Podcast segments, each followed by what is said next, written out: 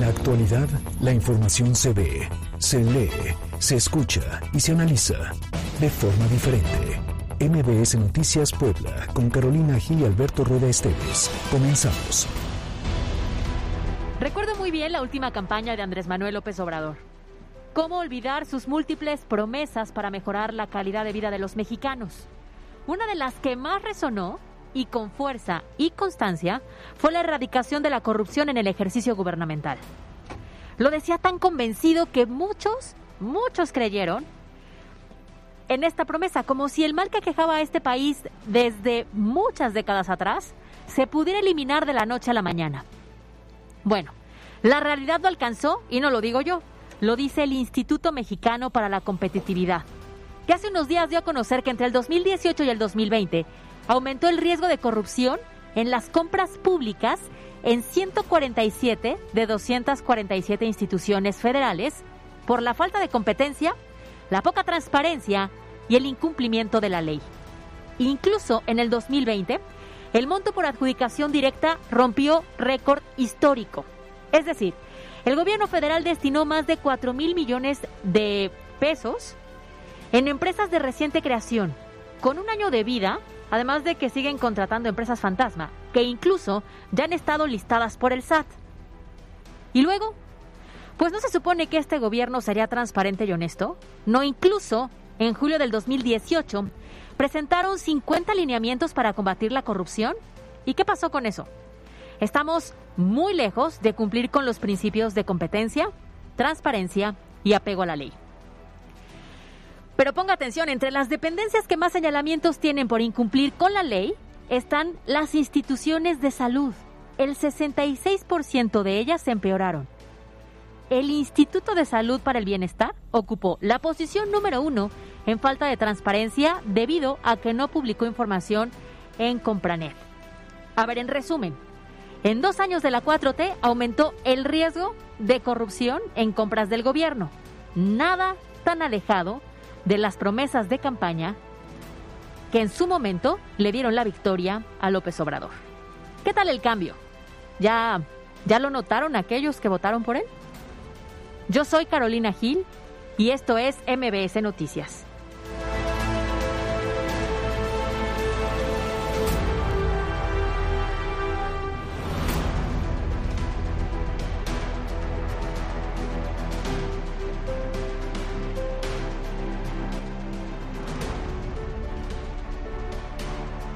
MBS Noticias Puebla, con Carolina Gil y Alberto Rueda Esteves. Información en todas partes.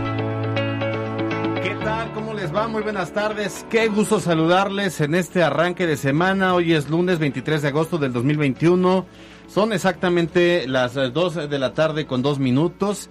Estamos transmitiendo completamente en vivo desde la cabina central de EXA 94.1 de FM. Esto es MBS Noticias y de aquí a las 3 hay mucha información que compartir con usted, mucho análisis, muchas entrevistas, secciones y siempre pues una bocanada de buen humor en este espacio informativo.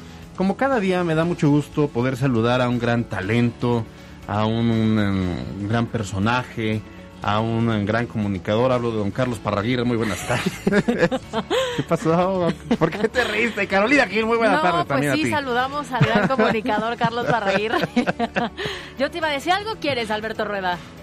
A Carlos Parraguirre. Ah, saludos, Carlos Saludos, Carlos Parraguirre, muy buenas tardes. Gracias, Mariana Flores, buenas tardes. Está aquí en la asistencia de producción. Y ya después yo.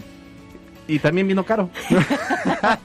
Hola, ¿Cómo estás, Alberto? ¿Cómo bien, muy bien. Toda la gente, gracias por seguirnos y por escucharnos en este inicio de semana, que hay mucha información, que venimos de buenas. Eh, siempre. Que es una tarde un poco más agradable después del fin de semana complicado con las lluvias que tuvimos. Sí, complicado, sí, ciertamente. Y justamente lo invitamos a que se quede con nosotros para seguir todo lo que ha ocurrido en Puebla, México y el mundo en las últimas horas. Además, también le recordamos que tenemos nuestras redes sociales activas a través de MBS Noticias Pue, arroba Cali-Gil y arroba Alberto Rueda. Así es, y la línea de WhatsApp donde estaremos recibiendo todos sus mensajes y, sus comentarios, que es el 2225 36 15 35. Así que ya lo sabe, hay mucha información, queremos compartirla con usted. Participe a través de las redes sociales, comente y comparta. Así que vamos todos a opinar.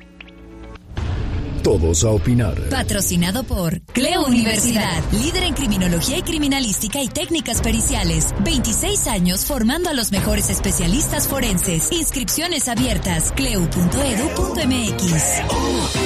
Hoy en Todos a opinar, la pregunta para que participen es... ¿Crees que una mayor preparación académica significa mayores oportunidades para tener un empleo mejor pagado? Nuestras opciones de respuesta son sí, por supuesto, no actualmente, tal vez. Participa, comparte y comenta con nosotros a través de nuestras redes sociales, arroba MBS Noticias Pue en Twitter y MBS Noticias Puebla en Facebook. Vamos todos a opinar. ¿Te gusta estudiar la mente del criminal y la escena del crimen? Cleo Universidad, líder en criminología y criminalística y técnicas periciales. Inscripciones abiertas. cleo.edu.mx. Presentó. Todos a opinar. También nos están reportando fallecidos en Puebla. Vamos a estar en Veracruz para iniciar un plan de apoyo a damnificados. a la federación le pedimos que también piense en Puebla. Los daños nos impactaron. Yo pido a la federación que también extienda su ayuda como federación a nuestro estado. Tenemos afectaciones en un primer análisis de daños e identificación de necesidades preliminar de 67 viviendas. Este va a ir incrementando eh, durante el día. Estamos al 78% en total de nuestra reconversión. Lo hacemos de forma dinámica y escalonada porque también tenemos que atender el día a día. El exilio es la única alternativa para poder seguir luchando. Que te quede bien claro, Andrés Manuel. Yo no me escondo ni huyo, doy la cara. Que se presente, que dé la cara, pero que no me eche la culpa a mí, que no sea marrullero.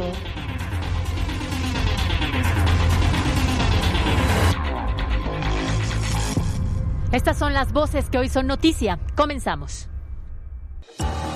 Los temas de hoy en MBS Noticias Puebla. Es patrocinado por... Sin pretextos ni límites, hazlo a tu manera. Estudia en Universidad IEU, una de las 25 mejores universidades. Visita ieu.edu.mx.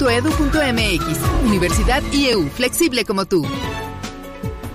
Iniciamos este espacio informativo con algunas noticias que esperamos no se vuelvan una constante en Puebla. Fíjense que la mañana de este lunes fue una mañana muy violenta para Puebla ya que fueron hallados los cuerpos sin vida de tres personas en inmediaciones de la colonia Flor del Bosque en Puebla. Los cadáveres se encontraban encobijados y mostraban cartulinas con leyendas colocadas por grupos delictivos de alto impacto.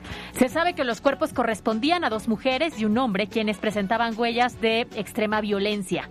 Esta mañana, un hombre drogado a bordo de una bicicleta llevaba consigo una mochila y dentro de ella una cabeza humana. Fíjate, Caro, que los propios locatarios de la central de Abasto se percataron de la situación y pues retuvieron a este sujeto a la espera de la autoridad correspondiente quien lo detuvo y lo consignó. Entonces, estamos hablando del tema de Flor del Bosque, es un caso con tres eh, eh, personas, con tres cuerpos. El tema de este sujeto drogado, que incluso se sabe, se dice que iba presumiendo la cabeza. O sea, tal era el nivel de, lo de, de, que estaba en... de su condición, de su condición, estos estupefacientes que lo iba presumiendo. Y se acaba de reportar otro hallazgo en San José Los Cerritos, también de un cuerpo hallado sin vida. Insistimos, ojalá que esta no sea la constante, ojalá que los eh, cuerpos de seguridad se pongan de acuerdo. Acá ya no hay, ya no hay cabida ni para los colores ni para los niveles de gobierno. O sea, me, me refiero a que ojalá que los municipios, el Estado, incluso la Federación se pongan a trabajar de forma coordinada por encima de sus intereses políticos para que no perdamos la tranquilidad que ha imperado durante muchos años en Puebla. Cinco cuerpos en mediodía, en, mediodía. en inicio de semana. Al respecto de estos hechos violentos, el gobierno de Puebla reconoció que es necesario reforzar la seguridad en el Estado, tanto por los elementos de la Policía Estatal como de las autoridades federales y municipales, tal como lo mencionaba. Y el gobernador Miguel Barbosa Huerta señaló que este tipo de hallazgos son consecuencia de la convivencia brutal entre bandas delictivas que operan en el Estado. Escuchemos la declaración del gobernador. Es parte de, de una degradación de la convivencia, desde luego, entre personas aunque esas personas sean delincuentes. pero puedo pensar que los ejecutados son parte de esa relación, de, de esa convivencia brutal, violenta entre delincuentes. Bueno, pues en este tema entramos todos, también como ciudadanía tenemos que hacer nuestra parte y darle un voto de confianza a la, a la autoridad para que, insistimos, esto no se vuelva en una parte cotidiana como ya, ya pasa en otros estados del norte del país, por ejemplo en Tamaulipas, en Sinaloa, donde ya se vive con este miedo donde estos casos dejan de ser noticia porque son casos, temas habituales. Claro, bien lo dices, no hay que normalizarlo, ¿no? Porque hace muchos años, recordemos cuando inició el tema de la delincuencia organizada y estas bandas, este, el norte era el que más permeaba. Después empezó Veracruz. Después empezó Guerrero. Entonces esperemos que Puebla, a pesar de la cercanía, no esté generando un escenario similar. Esto es algo no habitual hasta el momento, pero estamos hablando de cinco cuerpos en mediodía. Muy bien. Vamos a cambiar pues, radicalmente de tema. Vamos a hablar sobre el paso de Grace el fin de semana sobre territorio poblano. Fíjense que tres personas muertas, además de cuatro municipios incomunicados por afectaciones en las vialidades y 57 municipios que se quedaron sin electricidad, fue precisamente el saldo del paso del huracán Grace por Puebla. La Secretaría de Gobernación informó que se reportaron 34 derrumbes y cuatro deslizamientos de tierra que obstruyeron 31 caminos, de los cuales en cuatro siguen los trabajos para abrir el tránsito y conectar con las comunidades afectadas. En el caso de las demarcaciones que se quedaron sin luz, bueno, pues se logró restablecer el servicio en 20, mientras que en 37 todavía continúan las labores. Significa pues que la Comisión Federal de Electricidad no logra restablecer el suministro ante la emergencia al verse rebasado, si esto tiene que ver con eh, pues la austeridad, el tema de eh, quererse ahorrar presupuestos. En Pemex el fin de semana ocurrió también una, un siniestro y todo tiene que ver o todo parece indicar que es la falta de mantenimiento derivado de estos recortes presupuestales. Pero vamos a escuchar a Ana Lucía Gil Mayoral, quien es secretaria de Gobernación del Estado tenemos afectaciones en un primer análisis de daños e identificación de necesidades preliminar de 67 viviendas. Este va a ir incrementando eh, durante el día y paralelamente ya las brigadas de gobierno del estado salieron a entregar despensas, láminas, kits de limpieza y aseo personal, cobijas, colchonetas y cloro. Alberto, y evidentemente ante estos escenarios pues hay daños colaterales y uno de esos es que muchas personas que habitan la Sierra Norte, Nororiental y Negra de Puebla no recibieron hoy la segunda aplicación de la vacuna contra la COVID-19 justamente por las afectaciones en estas vialidades. Sin embargo, la, titula, la Secretaría de Salud del Estado informó que será esta semana cuando se retomen las campañas. Entonces ahí está la afectación para la jornada. Y mira, respecto a todo esto, este tema de las afectaciones por el paso de Grace, el presidente de México, Andrés Manuel López Obrador, anunció que mañana martes va a visitar la ciudad de Jalapa, en donde tendrá una reunión para iniciar un plan de apoyo a los damnificados. En su conferencia matutina en Palacio Nacional, el mandatario mencionó que Grace cobró la vida de una familia entera, además de las víctimas aquí en el estado de Puebla. Escuchemos lo que dijo el presidente. Hubo afectaciones y lo que duele más, pérdida de vidas. Por el huracán en Veracruz, en Jalapa, una familia que enfrentó un derrumbe y fue afectada. Una señora, sus hijos y en otros lugares de Veracruz. También nos están reportando fallecidos en Puebla. Vamos a estar en Veracruz para iniciar un plan de apoyo a damnificados. Se está restableciendo el servicio de energía eléctrica que fue muy afectado. El gobierno del estado, la Sedena, la Marina están llevando víveres. Vamos a seguir apoyando. Y justamente por estas afectaciones, el gobierno de Puebla solicitó a la federación que no se olvide de esta entidad, una vez que diversos caminos, sobre todo le decíamos en la Sierra Norte, pues quedaron completamente destruidos y van a requerir intervenir. Sí, así es, una, una intervención pues mayor, todavía mayúscula, para poder resarcir los daños.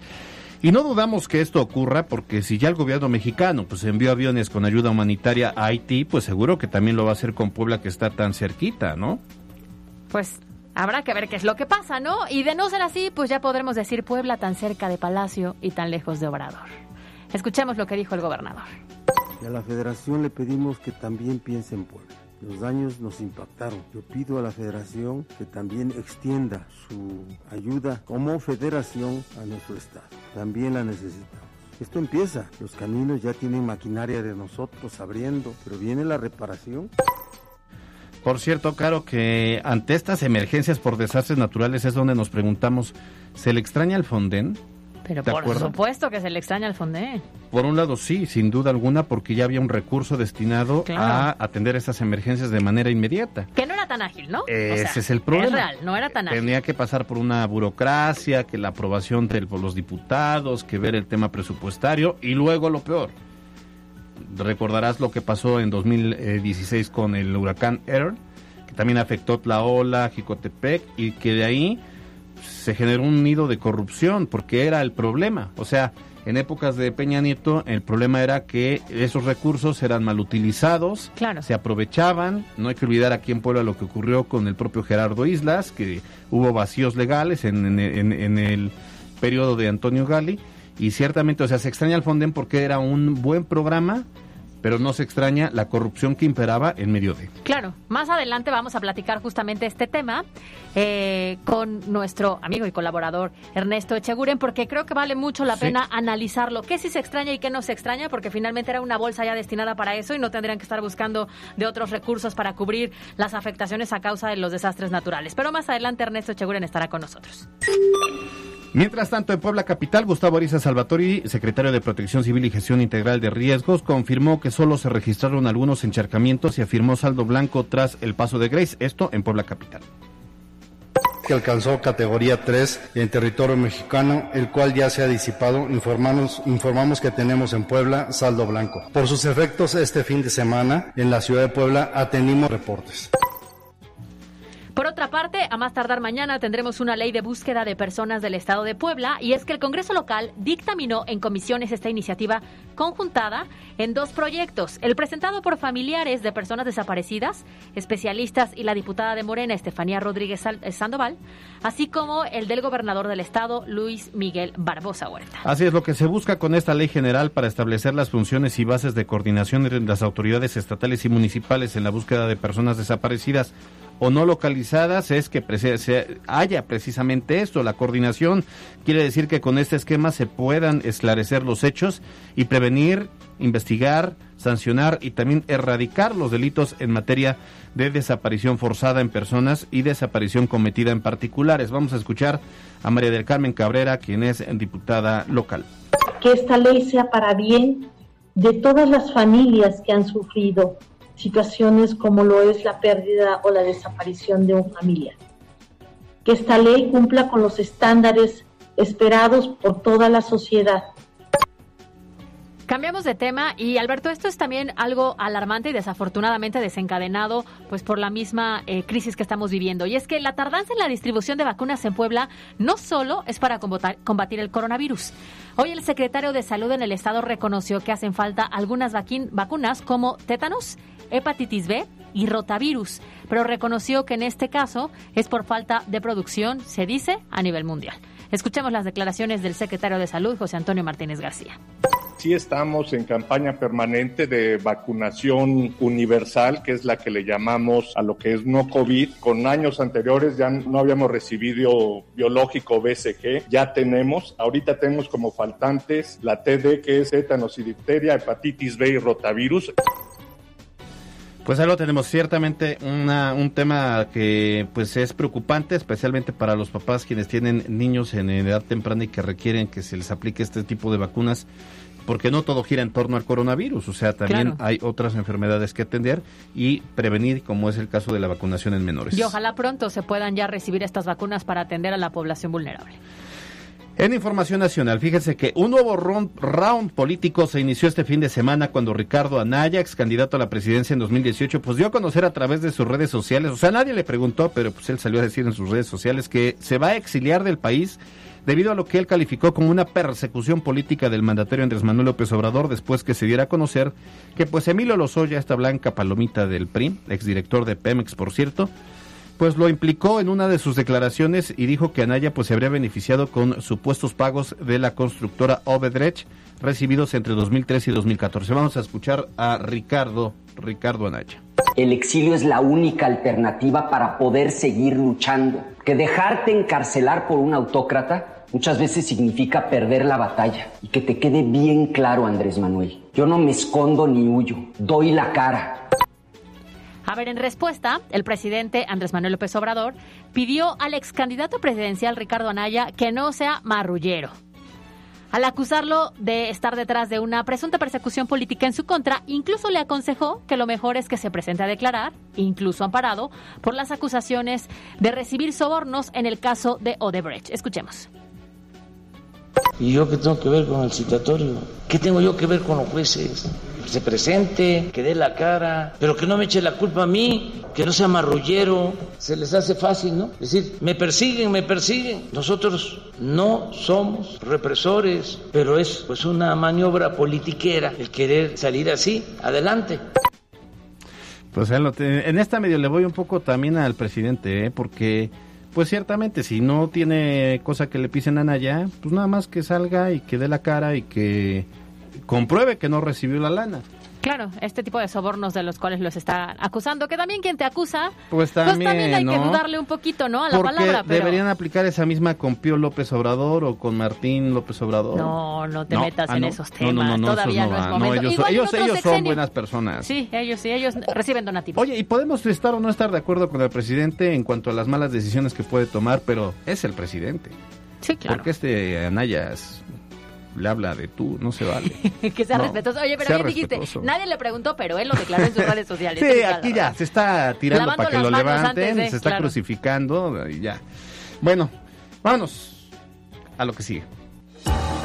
Los temas de hoy en MBS Noticias Puebla. Fue patrocinado por Destaca del resto, hazlo a tu manera. Estudia tu maestría en solo 16 meses. Llama al 222-141-7575. Universidad IEU, flexible como tú.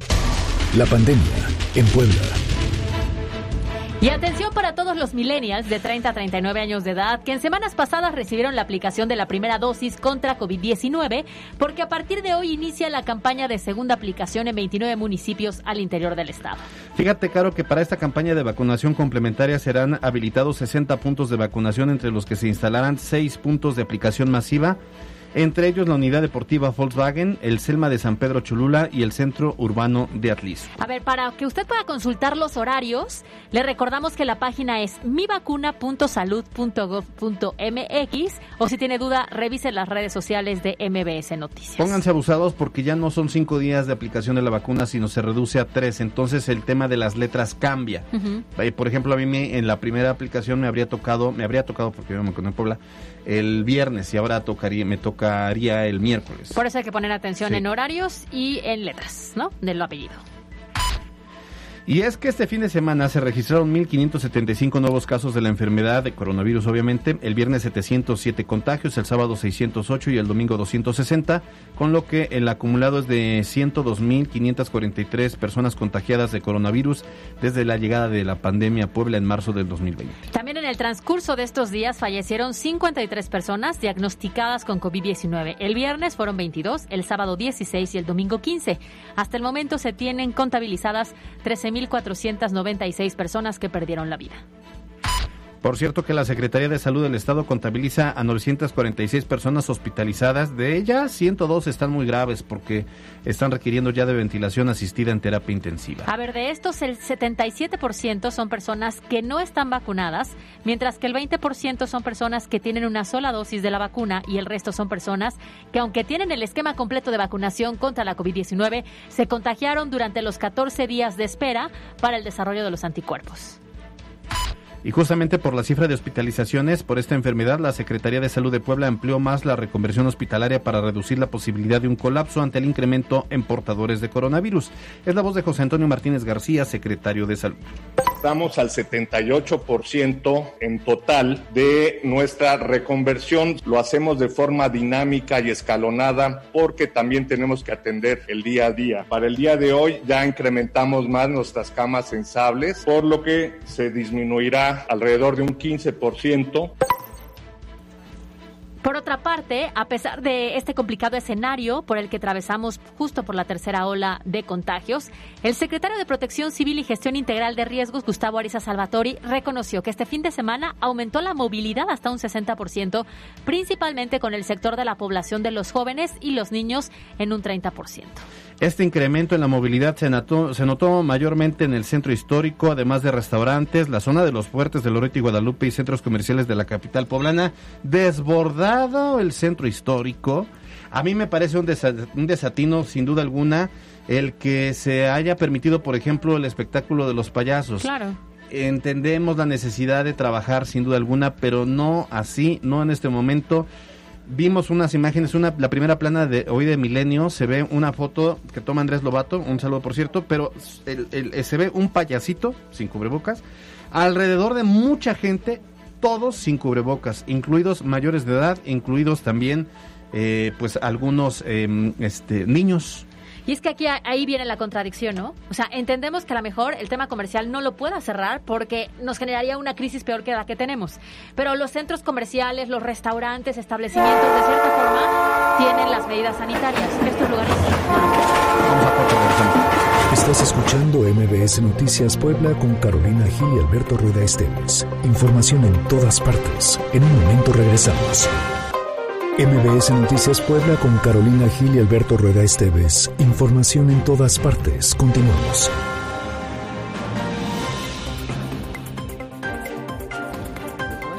Son las 2 de la tarde con 28 minutos y ya tenemos en el estudio de MBS Noticias a nuestro colaborador de cada semana para hablar sobre la agenda política, Ernesto Echeguren. Ernesto, qué gusto recibirte como siempre. Amigo, muchas gracias por recibirme, Carlos. Buenas tardes. ¿Cómo estás? Saludos Buena a tu tarde. auditorio, a tu Gracias. espléndido auditorio. Oye, a ver, el tema que queremos abordar es, entre otros, el Fonden. Había un fondo de desastres naturales, fue creado en gobiernos priistas, fue eh, mantenido en gobiernos panistas y eh, a la llegada del presidente López Obrador, pues se decidió desaparecer por muchos motivos, entendemos, pero hoy que estamos viviendo eh, este eh, remanentes del huracán Grace y las afectaciones que dejó, ¿se le extraña al Fonden o no? Yo creo que no. Te voy a decir por qué. Si recordamos lo que pasó en Tabasco, aquellas inundaciones, la, la gente fue atendida a través de Sedena. Se les entregaron refrigeradores, electrodomésticos. El, el Fonden tenía sus juegos o sus ju- ju- jueguillos. ¿Cuáles? Pues era muy fácil. Decía que había 200 mil afectados y resulta que había 10 mil y hacían la declaratoria por X millones de pesos y luego había desviaciones brutales. Y ahora el presidente lo que hizo fue poner orden.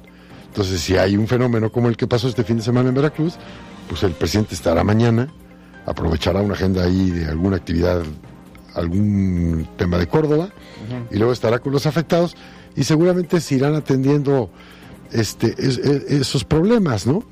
Eh, pero, pero el Fonden, como, ¿te acuerdas que desaparecieron los fideicomisos? Sí, claro, sí, sí, me acuerdo. Los fideicomisos era un gran negocio de los oficiales mayores de las dependencias. Llegaba diciembre, decían, pues nos- no nos gastamos mil, dos mil, tres mil, cuatro mil millones de pesos, los metían a un fondo de inversiones o alguna, alguna inversión de la propia Secretaría, lo hacían sudar, el propio recurso federal, y entonces la deuda interna crecía, porque hacían sacarle intereses al, al propio dinero del gobierno federal, y era un negocio de los oficiales mayores. Recogieron toda Hacienda, hay algunos que no se pudieron desaparecer por su propia estructura, pero muchos se desaparecieron y hoy pues les dan a quien demuestre que tienen la necesidad de esos recursos. Oye, Pero Ernesto, no- pero y en este caso específico del Fonden, ¿no hubiera sido mejor hacer un análisis, una revisión, a lo mejor regularlo, ¿no? Identificar dónde estaban las fallas, justamente, tal vez por lo que decías, esta poca transparencia o esta canalizar ciertos recursos hacia otro lado, pero tener esa bolsa de recursos, finalmente hoy en día tenemos afectaciones tal vez más fuertes en Veracruz, ¿no? Ya pasó por la península de Yucatán, pero podría haber algún momento en el que un fenómeno climático impacte en varios puntos de la República Mexicana y valdría la pena ya tener este tipo de fondos muy Eh, bien estipulados y etiquetados. Estoy de acuerdo contigo, pero acuérdate que el, el presidente va cambiando o intenta cambiar algunas cosas de bote pronto. Barrió con muchas. Barrió con muchas. Muchas sí tenía razón, algunas probablemente no. ¿Cómo cuál? Ahora no lo traigo del radar, pero las otras semanas te lo... Ok, la otra semana me. Pero específicamente del, del Fonden, a ver, el presidente va a ir, va a atender las necesidades, el gobierno de los estados tienen recursos. Te acordarás cuando el sismo de aquí de Puebla. sí, claro. ¿Qué hizo Gali? Tenía el recurso estatal, lo puso de manera inmediata para atender, dar una respuesta inmediata, y luego el recurso federal fue llegando y se fue recuperando. los gobiernos estatales tienen el recurso para atender de manera inmediata al- algún algún eh, lugar Derrumbe, donde afectación. ¿No? Bueno, yo creo que los tenía, porque ya ha habido recortes presupuestales en los No, sí, estados. pero- pero y además, ahorita con una pandemia, al gobernador Barbosa sí se le hace complicado, tanto que tiene que salir a decir que la presidencia de la. República nos considere también. No, claro, claro, todos los, todos los estados piden, Colima ya ves que no tiene ni para las nóminas. Ajá. Pero, pero finalmente tienen algunos recursos del, del gasto corriente que lo pueden ocupar para inmediatamente hacer un, un lugar donde pueda estar la gente, algunas colchonetas, comida caliente o fría, ¿no? Eso sí se puede hacer y luego revisar las necesidades y atenderlas. ¿no? Ahora, el Fonden tenía unas reglas de operación muy drásticas. Tenían que hacer la declaración eh, de, de desastre en unos días. Sí, claro, Si era muy no la- engorroso, ¿no? Que llegara si no, la, el recurso. si no la ponían en tiempo y forma, este, no se perdían los recursos. Entonces lo hacían a bote pronto. Pero, pero hoy tampoco es tan di- diferente. O sea, porque el apoyo que reciben los estados tiene que ver un poco con el ánimo del propio presidente Andrés Manuel López Obrador. O sea, ciertamente van a llegar a- a- apoyo, ayuda a Veracruz, porque pues, todo le da a Andrés Manuel, el presidente Andrés Manuel todo se lo da a Cuitláhuac. Es como su hijo A- algo, algo hizo bien. Algo hizo. y Pero por- también, en, también en Yucatán, veo que tiene buena relación con el gobernador de Yucatán, y también en Quintana Roo. Bueno, a ver, pero es que ahí es el punto, ¿no? No no debería ser un condicionante Sí, sí. tener una buena relación con un gobierno No, estatal no, me para queda que claro. los No, me recursos queda claro. tal. Yo creo que ahí finalmente, si, si la respuesta no se da inmediata en el caso de, de Veracruz, pues finalmente le pega al gobierno federal, al estatal y al municipal, a los tres órdenes de gobierno. Y el presidente creo que está en esa tesitura de atender de manera inmediata los problemas. Alguien lo criticó de que puso que lamentaba la muerte de, de algunos eh, gentes que fallecieron en Veracruz. Fox salió a decir, no, este pone twitters de esquelas y no ayuda. Eh, También la verdad es que todo lo que hace el presidente se lo descalifican de manera ultranza. Entiendo lo que tú me dices y creo que hay temas inmediatos a resolver, pero yo creo que el presidente le habla al secretario de Hacienda y le dice, oye, estamos recursos para eh, Veracruz, los inmediatos, y seguramente están disponibles. Oye, y ahí no hay una complicación porque es, eh, digamos que se responde a una valoración como muy subjetiva, ¿no? Bien lo decías, el Fonden tenía reglas de operación muy claras en las cuales si se denominaba la zona como zona de desastre, de, mane- de manera inmediata pues podían empezar a disque fluir los recursos a lento, pero fluían. Los agarraba el gobierno del Estado, los que tenía, y posteriormente les llegaban esos recursos del Fonden. No llegaban tan rápido. inmediato, al grado que, por ejemplo, todavía estamos en la construcción de las iglesias. Por de- ejemplo, de- sí, Pero, claro. pero eso fue del Fonden. Sí, sí. Eso fue del Fonden y todavía hay recursos del Fonden eh, reparando iglesias del 19 y estamos en el 21. Pero en esta ocasión no Entonces- es más complicado que decir, ah, bueno, Veracruz, evidentemente por la situación que se está viviendo es una zona de desastre, pero Puebla, que a lo mejor no tenemos las mismas eh, eh, escenarios o las mismas imágenes, Afortunadamente. afortunadamente, igual y no lo valoran tan claramente como una zona de desastre y a lo mejor no fluyen tan rápido los recursos. Pues, seguramente si, si diría el presidente, toco madera, que Ajá. pasara un desastre en Puebla, seguramente el gobernador Barbosa, con la gran capacidad de operación que tiene, con la disciplina presupuestaria, seguramente pudiésemos arrancar algún fenómeno, algún problema que tuviéramos y seguramente con dos, tres llamadas a las que te asciende con el presidente, seguramente fluirían los recursos. Recursos hay. El presidente no gasta más de lo que tenemos, ni, ni, ni, ni no es que no recorta. no los recorta, simplemente los, los detiene para que vayan efectivamente a donde tienen que ir los recursos. Está cuidando ese dinero. Por eso la macroeconomía está bien, el dólar está bien, la bolsa crece, las reservas internacionales están garantizadas. En la economía, la- hablábamos la semana pasada, que el país en la macroeconomía está bien. Sí falta que llegue ese recurso a la gente, a los bolsillos del ciudadano común y Que corriente. eso es lo que nos interesa. Pero siempre ha pasado, ¿no? Siempre ha pasado. Y hoy, pues tenemos un problema de crisis por pandemia mundial, pero creo que hay una disciplina presupuestaria y el recurso hay. Por supuesto que no alcanza siempre para todo. Yo que, quisiera uno. Pues debería. Oye, este, estamos platicando con Ernesto Echeguren, él es estratega político y colaborador de MBS Noticias. Diría- Para la próxima, dime. No, no, diga, eh. Para la próxima semana me gustaría que pudiéramos tocar el tema de la relación del presidente López Obrador con el gobernador Barbosa, porque te lo puedo adelantar, no debe ser excelente. Pero entonces, ¿por qué tiene que salir el gobernador a pedir hacer estas solicitudes? Que nos manden vacunas, Ya mandaron 253 mil, llegaron esta Sí, semana. pero, pero, pero llega Pero- porque se pide y no tendría que ser así, ¿no? Tendría que ser, debería de fluir O como sea, en nos otros queda puntos. claro la, la gestión que hace el gobernador. Pero no debería ser así, eso deberían fluir de manera automática. Estamos a 120 kilómetros de la capital del país, Sí, como claro. para que de repente Hugo López Gatel no nos voltee a ver. ¿Te Pero- parece o no? Me parece que debe ser un tema de logística, ¿no? Porque el gobernador lo ha dicho públicamente en un secreto, que tiene una gran relación con su compadre este Gatel, y, y le acaba de decir en una entrevista, creo que el fin de semana que tuvo con alguna periodista prestigiada, este dijo que tenía una magnífica relación con el presidente, y se nota, se ve. El presidente ha venido, lo trata bien, hay recursos, hay obras federales, ¿no? Entonces, pero, pero por supuesto que la tocamos. Perfecto, La próxima gracias. semana. Gracias Ernesto Echeguren, nos vemos entonces el próximo lunes. Gracias. Buenas tardes. Muchas gracias. Buenas tardes. Carolina Gil y Alberto Rueda Esteves en MBS Noticias Puebla. Y Mariana, Mariana, Mariana Flores. Flores nos pone en contexto sobre las profesiones. Perdón, Caro. Adelante, por favor. Estás Mariana espacio. Flores nos pone en contexto sobre las profesiones mejor pagadas y las peores. En contexto. Puebla es el segundo estado con los peores salarios para profesionistas con posgrado. Esto de acuerdo con la Secretaría de Trabajo y Previsión Social, misma que reveló que los sueldos de las profesiones mejor pagadas en el estado de Puebla van de los 11 mil a los 16 mil pesos mensuales, mientras que a nivel nacional el promedio es de 19 mil pesos.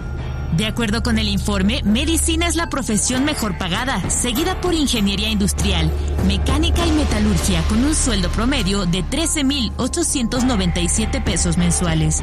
La tercera profesión mejor pagada es ingeniería mecánica, electrónica y tecnología, en donde los profesionistas obtienen ingresos de hasta 11.893 pesos al mes. Le sigue la carrera de Administración y Gestión de Empresas con un sueldo promedio de 11.759 pesos. Y finalmente, Arquitectura y Urbanismo son la quinta profesión más remunerada, con 11.130 pesos mensuales. A nivel nacional, dentro del escenario de pandemia por COVID-19, el Observatorio Laboral del Gobierno Federal indicó en su sitio web que las carreras mejor pagadas fueron las asociadas a las ramas de medicina, matemáticas, economía e ingeniería. En la mayoría de estas profesiones se registró una gran disparidad del porcentaje de mujeres y de hombres en activo estas profesiones. Para MBS Noticias, Mariana Flores. A ver, es que cuando se habla de la preparación académica, para muchos está bien pues la esperanza de conseguir una nueva oportunidad, un mejor salario, un mejor empleo, pero desafortunadamente no es una realidad generalizada. No. Hay muchos que sí, pero también hay muchos que a pesar de tener una maestría, un doctorado, una especialidad, la realidad es que no se ve palpable en su día a día, en su economía. Es, es correcto. Fíjate que estaba yo checando algunos datos de la encuesta nacional de ingresos y gastos de los hogares de 2020 y muestra que Puebla ocupa el tercer lugar a nivel nacional con los peores salarios en el país, solo por encima de Chiapas y Guerrero. Y eso que Puebla, eh, como estado, pues es eh, la puerta al sureste mexicano, estamos muy cerca de la capital del país, Claro. de estados eh, muy, eh, bueno, con un desarrollo muy marcado como el Estado de México, y aún así, pues México ocupa el tercer lugar eh, con los peores salarios. Oye, y hablando justamente de este ranqueo, resulta que también es el segundo lugar en los peores sueldos para quienes tienen algún estudio de posgrado. Esto estábamos hablando de Puebla. Así es que, ¿qué está sucediendo? Vamos a platicarlo con peras y manzanas. La Universidad de América Latina cumple 25 años formando profesionistas. Elige estudiar en UDAL entre 16 licenciaturas presenciales, maestrías, bachillerato y oferta académica online. Sé exitoso, sé UDAL. Presenta. Con peras y manzanas. En la línea telefónica saludamos a Miguel Calderón Chelius, director del Observatorio de Salarios de la Ibero. ¿Cómo estás, doctor? Qué gusto saludarte. Buenos, bu- buenas tardes, gusto eh, de saludarlos y al auditorio. Al contrario, gracias por estar con nosotros para platicar justamente de este tema y por qué una mejor preparación académica no necesariamente se traduce en un mejor salario. Bueno, habría que empezar por lo general, que es el mercado laboral mexicano que está muy, am, eh, históricamente está muy contraído. Nada más para dar una idea, para no hablar de los datos más recientes, que están muy influidos por la pandemia y eso, simplemente revisemos lo que pasó el sexenio pasado. En algún punto del sexenio se presumió que se habían eh, generado 4 millones de empleos durante todo el sexenio. Bueno, pero necesitábamos haber generado 2 millones y medio de empleos cada año. Entonces, como vemos, hay un déficit entre el número de empleos. Obviamente estamos hablando de empleos formales que tienen prestaciones, que tienen cierta estabilidad, etcétera. Solo se formaron 4 millones cuando estábamos 2 millones y medio anuales. Entonces, esto te habla del déficit. En el caso de Puebla, antes de la pandemia, ahorita los datos todavía los estamos ajustando, pero antes de la pandemia, ya el 70% de la población económicamente activa estaba en el mercado informal. Entonces, esto es parte de, lo del contexto. Tenemos un mercado laboral muy contraído. ¿Y qué ha pasado con los títulos universitarios?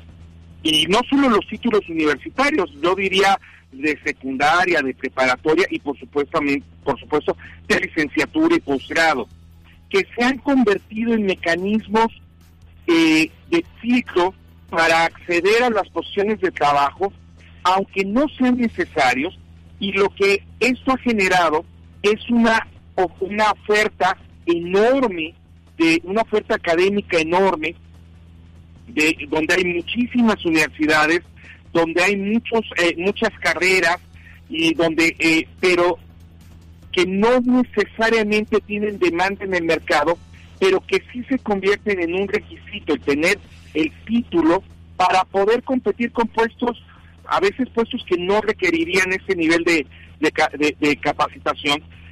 Y lo que sucede es que eso ha ido devaluando los títulos, eh, eh, los, títulos universitarios, los títulos de posgrado.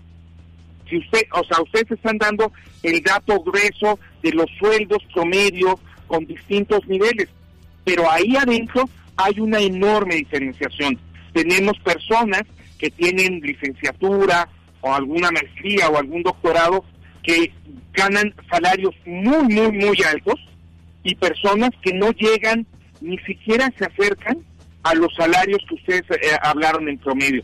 Es decir, dentro de ese espectro de, eh, de, posgraduados, tienes una diferenciación enorme en cuanto a los salarios, porque un factor que se convierte clave en la distinción para poder obtener puestos de trabajo es de qué institución estás egresando, de qué carrera estás egresando, de qué posgrado estás egresando. Entonces, no es homogéneo, hay una enorme diferencia. Un mercado laboral muy contraído, donde se pide una credencialización excesiva para puestos de trabajo básicos, que devalúa los títulos, y a su vez una diferenciación enorme entre estudiar en ciertas instituciones y estudiar en otras.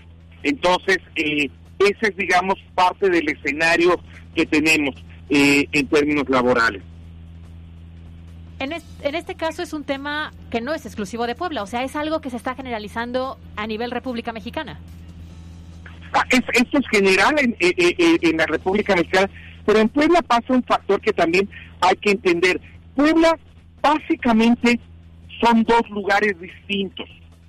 Puebla capital y su zona metropolitana es un Puebla y la eh, el resto de Puebla, la Puebla rural y las ciudades eh, eh, pequeñas son otra, es otra realidad en términos económicos, en términos de empleo y la realidad es completamente distinta. De alguna manera la capital y la zona metropolitana es más cercana a lo que sucede en la Ciudad de México y a otras zonas urbanas. Y, aquí, por ejemplo, estamos muy influenciados por este, la presencia de la Volkswagen, de, Audi, etcétera, eh, donde hay este clúster industrial que no es comparable a lo que encontramos, por ejemplo, en el Bajío o en Nuevo León o, en Chihuahua, pero que sí es que sí es muy importante y que sí le da su vitalidad económica a, la zona metropolitana y, por supuesto industria turística, etcétera. En el resto del estado, pues es una economía más rural. Eh, si hay algunos nichos eh, de otro tipo de actividad, hay actividad turística, pero no se compara con lo que sucede eh, eh, en la capital. Entonces, también ahí hay una diferenciación muy importante. Muy bien, eh, doctor Miguel eh, Calderón Chelius, qué uso saludarle. Gracias por esos minutos en MBS Noticias. Les agradezco mucho y estamos eh, al pendiente de cualquier cosa que podamos platicar en el futuro. Muchas gracias, Gracias. buena tarde. La Universidad de América Latina cumple 25 años formando profesionistas. Elige estudiar en UDAL entre 16 licenciaturas presenciales, maestrías, bachillerato y oferta académica online. Sé exitoso, sé UDAL. Presentó. Con peras y manzanas. MBS Noticias Puebla, con Carolina Gil y Alberto Rueda Esteves. Información en todas partes. Y este día en las redes sociales colocamos la siguiente encuesta en la cual usted ha participado. ¿Crees que una mayor preparación académica significa mayores oportunidades para tener un empleo mejor pagado? El resultado es, el 51% de las personas que participaron nos dicen sí, por supuesto, el 43% nos dice no actualmente y el 6% nos dice tal vez. Pues prácticamente está 50-50, ¿no? Es el, es el sentir de las personas que eh, a mayor estudio, Claro. pues no necesariamente implica mejores oportunidades. Es lamentable, ¿no? Porque se supone que lo que se busca al hacer, hoy en día dicen no basta una licenciatura, tienes que buscar una maestría y después un posgrado y después un doctorado y un postdoctorado y eso te debería garantizar un- un- una mejor remuneración en el empleo y no es así. Oye, que también creo que hay un factor que hay que tomar en cuenta. El seguir estudiando, en, para muchas personas implica no insertarse al ámbito laboral. Entonces, cuando quieres ya insertarte, después Sí. a lo mejor de haber terminado la maestría, pues ahí tienes como un desfaz. Pero bueno, opciones hay muchas. Sí sigue estudiando, pero la realidad es que no necesariamente implica una mejor oportunidad de trabajo en distintos escenarios. Muy bien, pues ahí lo tenemos. Oigan, el fin de semana hubo mucha actividad deportiva y hoy Miriam Lozada nos lo comenta en la cancha. En la cancha, con Miriam Lozada. Muy buenas tardes, Caro Alberto. Iniciamos con las noticias deportivas. La franja cayó dos goles por cero frente a Pumas, quien era considerado hasta antes del juego como el peor equipo de la liga. Sin embargo, en la parte complementaria, con el ingreso de William Corozco, quien realizó un gol y provocó un penal capitalizado por Juan Dineno, dieron la victoria a los capitalinos sobre un Puebla sin ideas al frente, principalmente en el segundo tiempo. La noche del domingo Querétaro cayó en su casa dos goles a cero ante Pachuca, lo cual originó el despido de Héctor Altamirano como entrenador de los Gallos, equipo que el próximo viernes visitará el Estadio Cuauhtémoc para enfrentarse al Puebla en duelo urgido de puntos. Se espera que en las próximas horas se dé a conocer el nombre del nuevo entrenador de los queretanos. Resultados completos de la jornada 6 de la Liga MX, siendo una de las peores del torneo, no solamente en cuanto a goles anotados, sino en cuanto a nivel de competencia. En los nueve partidos disputados, Mazatlán pierde 0 goles a 3 ante Tigres, Atlas y Toluca empatan a 0, Santos y León empatan a 1, San Luis y Cruz Azul empataron a 0, Monterrey y Chivas también empataron a 0, Pumas derrotó 2 goles por 0 a Puebla, América gana 2 por 0 a Tijuana, Necaxa gana 1-0 a Juárez y Querétaro pierde en su casa 2 goles por 0 ante Pachuca. Se jugó la jornada 2 de la Liga Española, en donde Barcelona y Real Madrid no pasaron del empate de sus respectivos partidos. Los Blaugranas empataron a un gol frente al Celtic, mientras que los merengues empataron a tres goles ante Levante. En la Liga Mexicana de Béisbol, Yucatán y Monclova avanzan a la semifinal. En tanto, continúan las series vivas entre el Águila de Veracruz y los Diablos Rojos de México, así como Aguascalientes y Guadalajara. Y finalmente les platico que el Puebla Femenil visita esta tarde en punto de las 5 a Necaxa en Aguascalientes, en busca del primer triunfo en calidad de visitante y confirmándose como un equipo que busca ser protagonista en este certamen, ya que hasta el momento las poblanas han tenido tres victorias, pero como locales. Por el momento, hasta aquí las noticias deportivas. Yo soy Miriam Lozada y nos escuchamos la próxima. En un momento regresamos. Estás escuchando MBS Noticias Puebla con Carolina Gil y Alberto Rueda Esteves. Información en todas partes.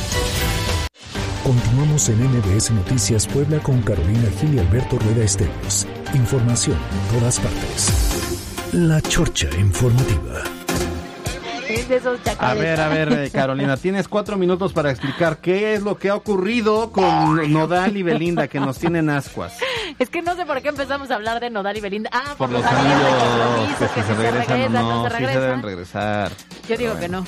Y aquí Marianita nos dijo El anillo que de compromiso es el cover, si no entras, te lo tienen que devolver. No, mi rey, el anillo de compromiso es la promesa y te lo regalaron. Y a mí me dijeron que lo que se regala no se devuelve. Oh. ¿No? Así nos lo enseñaron de niños. Y El entonces... que quita con el diablo se desquita. Bueno, entonces resulta que todo se generó una controversia porque el fin de semana bajó todas sus fotos, fotos de... Cristian Nodal Ajá. eliminó todas las fotografías de sus perfiles en redes sociales, sobre todo en Instagram. Pero todas, todas, Todas, es todas. o sea, no todas. seleccionó las y que estaba solamente con dejó una imagen de Spiri González.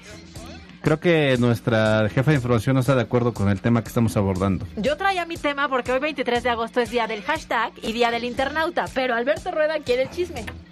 Pues es que es el ¿qué tema hago? del que todos hablan. A ver, ese nodal a mí se me hace que le encanta el drama. Es como Anaya. Es merca, es, Es- merca. Es merca. Sí, porque ellos está, él está por lanzar, creo que de nueva cuenta. Pero también Belinda, duetos. este... Belinda los deja tatuados y los deja idiotas. es que Malinda sí tiene ganado, literal. Ella sí ha sabido marcar su ganado. Oye, pero a ver, pero Belinda también eliminó sus fotos, ¿no? No. Dejó la del Eh, compromiso. Esa, sí- esa sí la seleccionó, o sea, todas las que aparecía con Nodal las borró. Las demás las dejó. Dejó la del compromiso, que es la importante. Ahí está. Entonces lo ¿para que se dice, dicen los que saben, que es una estrategia porque él está por lanzar nuevo material donde hay muchos duetos con cantantes sumamente importantes y bandas, entre ellas la MS, y que seguramente eso es parte de la estrategia, que lo hace de manera constante cuando va a lanzar nuevo material y lo único que dejó en Instagram fue una bonita imagen de Spiri González, porque él se siente identificado con Spiri Ajá, dice que es de buena suerte, ¿no? Ajá, entonces eso fue lo que ocurrió en torno a Belinda y Bueno, Nodal. ¿y será que escucharemos un dueto de Nodal con Belinda cantando Zapito? A Belinda no le gusta Zapito. ¿No? Es que yo le dije a Alberto Rueda, dime un éxito de Belinda que te sepas. Y lo único que me dijo fue Zapito. Entonces, si ustedes, ¿sabes algún éxito de Nodal? ¡No, cómo no! Tiene varios. Varios. Y duetos muy buenos, ¿no? Entonces, yo decía, está en la cúspide, está, está hacia arriba este jovenazo. Y aparte está muy joven, ¿no? Tiene 20, ¿qué? 23, 21, por ahí. Ahorita, jefa de información. Espérate, ¿Un ahorita te hablamos. No nos busques, nosotros Pues te las llamamos. dos que hizo con Alejandro Fernández hace poquito, es que no me acuerdo de los nombres. Ay, cántalas. a ver, échate un tequila y cántalas. No, no. Bueno, A ver, entonces, que cantemos una. a ver, no le voy a La hacer... de botella tras A ver, botella, esa es de Nodal. Esa no y es de Nodal, sí es de Nodal, la de claro botella, que- bueno, date. Bien que te la sabes y A la ver, no le voy a hacer mercadotecnia. Nodal. ¿Cómo ves? Sí. Ahí está. Ahí está, ese es un rolón. Olvidarme de ella. ¿Ves? E- Esa es de las más llegadoras en el momento de la fiesta. No, yo ya decía, nada más donde hayan terminado ese Nodal, lo único bueno de esa relación va a ser que en tres meses va a sacar buenos temas de dolor. ¿De dolor, Nodal? Sí. Pero sí, no, o sea, si se Ah, hubiese yo roto creo que de ahí veras. la que no lo deja es Belinda, ¿eh? Ah, ¿En serio? Sí, claro. ¿Estaría tonta si lo deja? Sería una mala inversión. Una mala decisión. Sí, Bueno, sería es que un gasto lo y no una es que lo- inversión, entonces... lo que defiende Caro es que eh, Nodal va en una carrera en ascenso. Sí, claro, que es muy joven, lleva una carrera en ascenso. Muchos quieren hacer dueto con él. Creo que hoy es de las figuras más importantes con la música que ha logrado Pero llegar a varios Él tiene sectores. 22 años, Belinda tiene 32. Correcto. Yo creo que a él le pesa, eh, le juega mal a Nodal, yo creo que es muy, muy maduro. La edad Sí, yo creo que le da. le inyecta juventud, dicen, ¿no? No, pero es, es- es- le encanta el drama, es dramitis, pues. Pues yo creo que es merca. ¿Crees Creo que ayuda al posicionamiento de lo que venga. Hablemos de cosas más importantes, por ejemplo, No, pues este, que May. Lin May está embarazada. el embarazo, May hablemos de cosas de verdad importantes como el embarazo de Lin May. ¿qué Me te parece? sorprendería la menopausia 15 años antes de la edad que tiene, ¿eh? Pero le daría mucha esperanza a muchas mujeres. Bueno, Bueno, hoy es día del hashtag y día del internauta, que yo quería platicar de eso, pero Alberto Rueda prefirió el chisme de lavadora. No, yo solamente sigo los instintos. De la noticia, de, noticia. espectáculos. Sí, claro. Y aparte la, la culpa la tuvo Mariana. Entre que se regresa el anillo de compromiso y no se regresa, terminamos con Belinda, Nodal, es correcto. Lupillo Rivera, este, el mago, no me acuerdo cómo se Te llamaba el otro que los deja todos tontos y tatuados. ya nos vamos. Gracias eh, a Mariana Flores en la asistencia de producción, los Parraguín en los controles y Asmito Mayo en la jefatura de información. Adiós, Caro. Bye bye, nos vemos todos, disfruten la tarde de lunes. Usted está informado. Esto fue MBS Noticias Puebla con Carolina Gil y Alberto Rueda Esteves. Información en todas partes.